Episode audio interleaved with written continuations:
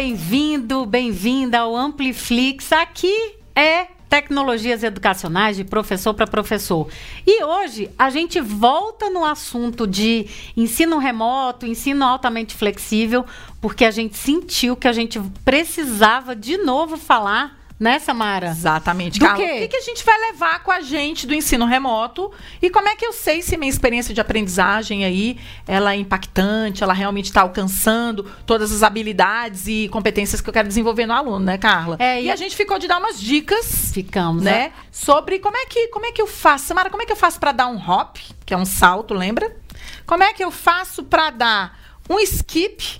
E É como um- é que eu o- faço? é, o hop é o pulo, é o pulinho. Como é que eu faço É o para dar um pulinho, é o hop, é o saltinho. pulo, skip, que é um salto, e um leap, que é exatamente a estrutura que a galera do The Learning Accelerator colocou lá pra gente. É, vamos até colocar aqui na tela, né, Samara, novo, só para lembrar para você do que, que a gente está falando. Isso aqui a gente trouxe de um, de um site, de, um- de uma organização sem fins lucrativos chama, chamado The Learning Accelerator. E aí a gente está falando aqui de mudança, né? Como é que a gente promove essas mudanças nas experiências de aprendizagem que a gente está propondo para os alunos. Perfeito. E aí, nessa de mudança, a gente tem o pulinho, né? Quer dizer, é uma mudança que não é estrutural, é só uma mudança que- Incremental. incremental que vai ajudar na implementação de ferramentas, estratégias instrucionais específicas. A gente tem o skip, que é aí sim a gente já está impactando a experiência de aprendizagem do aluno e atinge uma escala maior, né? É uma mudança mais sustentada. E o leap, que é aquele salto aí, ó. Né? Gigantão. Salto grandão ali, que sim, a gente traz mudanças sistêmicas, inclusive na gramática organizacional. O que, que muda? A linguagem, a forma de operar. A gente muda totalmente aí é, algumas é, ideias do que é aprendizagem, inclusive, de como a gente pode fazer. E aí, Samara, a gente deu exemplos no Ampliflix Do passado. site do The Learning Accelerator. Mas, Mas, você pode- hoje a gente quer trazer mais, né? Claro, e você pode estar se perguntando assim, tá, mas como é que eu faço para dar um hop, um skip, um leap? De onde, de onde é, que, de onde é que eu saio, Carla? Uhum. Exatamente isso. E eu acho que é interessante a gente trazer aqui algo que a gente falou lá no início da pandemia. Aham. É, Carla, ali logo depois que a gente teve que ir para casa mesmo. Uma maneira de você executar um hop, um pulo, é lembrar que as nossas aulas agora são altamente flexíveis. O que, que você acha? Eu acho ótimo, acho que o hop aí, é, eu acho que agora muita gente já está encarando esse altamente flexível realmente como um hop. E na época que a gente trouxe esse conceito aqui, vamos, vamos colocar aí na tela para você, é, o que, que acontece? A, a ideia que a gente trouxe no ano passado, em 2020, foi a seguinte, desse ensino altamente flexível, que ele tem uma premissa básica que é a seguinte: você tem contexto que pode ser você está com aluno presencialmente, você está com aluno remoto, você está trazendo experiências de aprendizagem híbrida, não importa, altamente flexível. Mas para que dê certo e para que você consiga sobreviver, você utiliza um plano de aula só. Você pensa numa estrutura de plano de aula único. E foi isso que a gente trouxe que como esse funciona para qualquer contexto, Isso. seja ele presencial, híbrido ou online. A sua aula ela tem que ser uma só. Por isso que ela é altamente flexível. Carla, essa é uma ótima forma. A gente tem vídeo sobre isso, a gente pode deixar o link aqui para vai vocês. deixar aí para você o E link. aí eu queria falar um pouco agora de como é que a gente pode fazer um skip. Um skip, um vamos lá, salto. vamos lá, esse salto Olha só, Carla. altamente envolvente. Como é que a gente lida com essas camadas de complexidade, então, para dar saltos, né, que são pulos maiores, no que tange aí a inovação e o uso de metodologias diferenciadas de aprendizagem? A gente pode usar como recurso, Carla, o 5S. O 5S também foi uma estratégia que a gente trouxe aqui no Amplifica. Trouxemos. Logo ali, sei lá, ano passado, Carla? Também 2020, estamos falando de ano passado, né? Não sei quando é que você vai assistir esse vídeo, mas foi em 2020 sim. E aí, é, na verdade, Samara, os 5S já é esse salto um pouquinho maior do que um pulinho, porque na verdade ele faz você repensar a forma como você está planejando as suas aulas, pensando nesses S, né? Quer então, dizer, só lembrando essas cinco camadas, dá uma olhada aí na tela. A gente tem a camada do engajar, não é isso, Carla? Uhum. Aí, depois do engajar, você tem o E, explorar.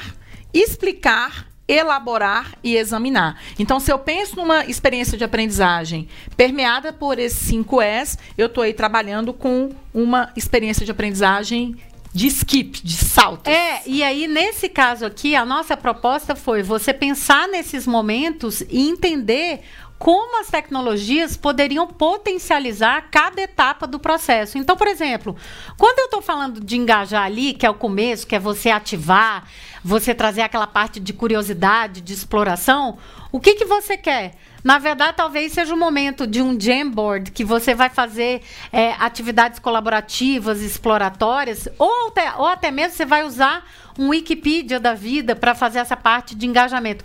Quando eu estou lá no final, que é o examinar, que na verdade é o avaliar, que a gente colocou examinar para não tirar os S da história, é, o avaliar, o examinar, poxa, talvez vai ser o Google Forms que vai te ajudar a ver as lacunas de aprendizagem, a analisar como é que os seus alunos estão é, se saindo, que tipo de intervenções pedagógicas você precisa fazer com certos alunos, como que eu posso desafiar os alunos que estão indo bem e como eu posso remediar para aqueles que estão precisando de outros momentos é, de contato com esse conteúdo que você está trabalhando. Então, os 5 Es e esse salto que a gente está falando, que ele é um pouquinho maior, não é só um pulinho, mas é um salto para você, é você pensar nessa estrutura. Então, planejamento de aula, já com essa camada de tecnologia, para o aprofundamento da aprendizagem. E a gente falou tanto disso aqui no Amplifica que eu acho que tem até template, não tem, Carla? Tem, tem modelo que você tem pode modelo, baixar. A gente vai deixar os Vamos links deixar as referências para você. Se você estiver ouvindo a gente, não estiver assistindo, depois dá um pulinho lá no YouTube para pegar esses links, porque a gente falou muito disso e a gente criou inclusive templates e modelos para você, É, só, só para você saber, esse Ampliflix vai ser, esse Ampliflix é o 46 140. Cento e caracas! Você está entendendo? 146, sem contar, sem contar os primeiros lá, né? Eu Aqueles bem toscos. Eu não sei quantos, mas assim, esse real. 146 é o Ampliflix que você está escutando. Então, pega a referência desse Ampliflix que a gente vai deixar tudo organizadinho para você. Inclusive, acabei de me lembrar oh. que eu vou fazer um amplifica.me barra 146. Fechou. Pronto, fechou. Lá você vai encontrar tudo. Fechou. Carla, olha só. Aí agora a gente vai falar do LIP, que é aquilo que vai provocar uma alteração estrutural, pessoal. Não só assim na sua aula, mas no sistema que você está envolvido. Que a gente acredita que muito que pode ser feita usando um material de dois queridos, do, dos dois educadores assim fenomenais, o John Corip e a Marlena Carla, que escreveram um livro chamado Edu Protocols e que a gente acabou de trazer para o Brasil, não é isso? Exatamente. O, a Marlena e o John, eu acho que assim, esse realmente pode ser um leap na sua sala de aula, inclusive na sua instituição, porque na verdade, quando você começa a trabalhar com o protocolo Edu, você começa a entender como a aprendizagem realmente pode funcionar de uma forma colaborativa, potencializada pelas tecnologias, aprofundada e sem ter o professor como lá o guardião do conhecimento. Então, tem todo um processo de construção, tudo que a gente vem falando há anos de construção do conhecimento, do aluno alunos autônomos, autônomos atividade personalizada. Sabe esses termos que aparecem bonitos aí, bonitos, bonitos que, que, a gente na hora de fazer na sala de aula mesmo, ninguém diz como. Uhum. A Marlena e o John contam e a gente traduziu, Carla, cinco protocolos. Cinco protocolos. Já Edu. com templates aqui para o Brasil, tá? Eles estão disponíveis aí na Amazon, se eu não me engano. É, é só você ir em amplifica.me barra protocolos Edu. Lá você já tem todas as informações, inclusive com os modelos prontos para a sala de aula. Sejam eles é, em Google Slides e tal, e também as fichas. Uau. Então, se você precisar imprimir, se você está em um contexto que você ainda precisa imprimir material, e é importante fonte também para as crianças e os jovens escreverem, tá tudo lá disponível para você para você baixar. E se você Mas, quiser saber mais sobre do protocolo, Carla, a gente fez uma live com os autores, não é isso? Ripo, os dois, foi maravilhoso. Depois a Marlena mandou um vídeo. Mandou. Então a gente tem disponível para você lá toda a estrutura do livro. A gente dá até umas dicas de quais são os nossos protocolos Edus preferidos para ah, você é. poder. Não, e a gente a já fez Ampliflix também só sobre protocolo Edu. Mas se você ainda está se perguntando assim, o que, que é esse tal de protocolo Edu? Na verdade, Samara, o que, que eles fizeram? Eles pegaram, inclusive, coisas que a gente já usa em sala de aula, estratégias, mas eles, na verdade, eles sistematizaram. Exatamente, eles destrincharam e sistematizaram como protocolos, então como rotinas para a sala de aula.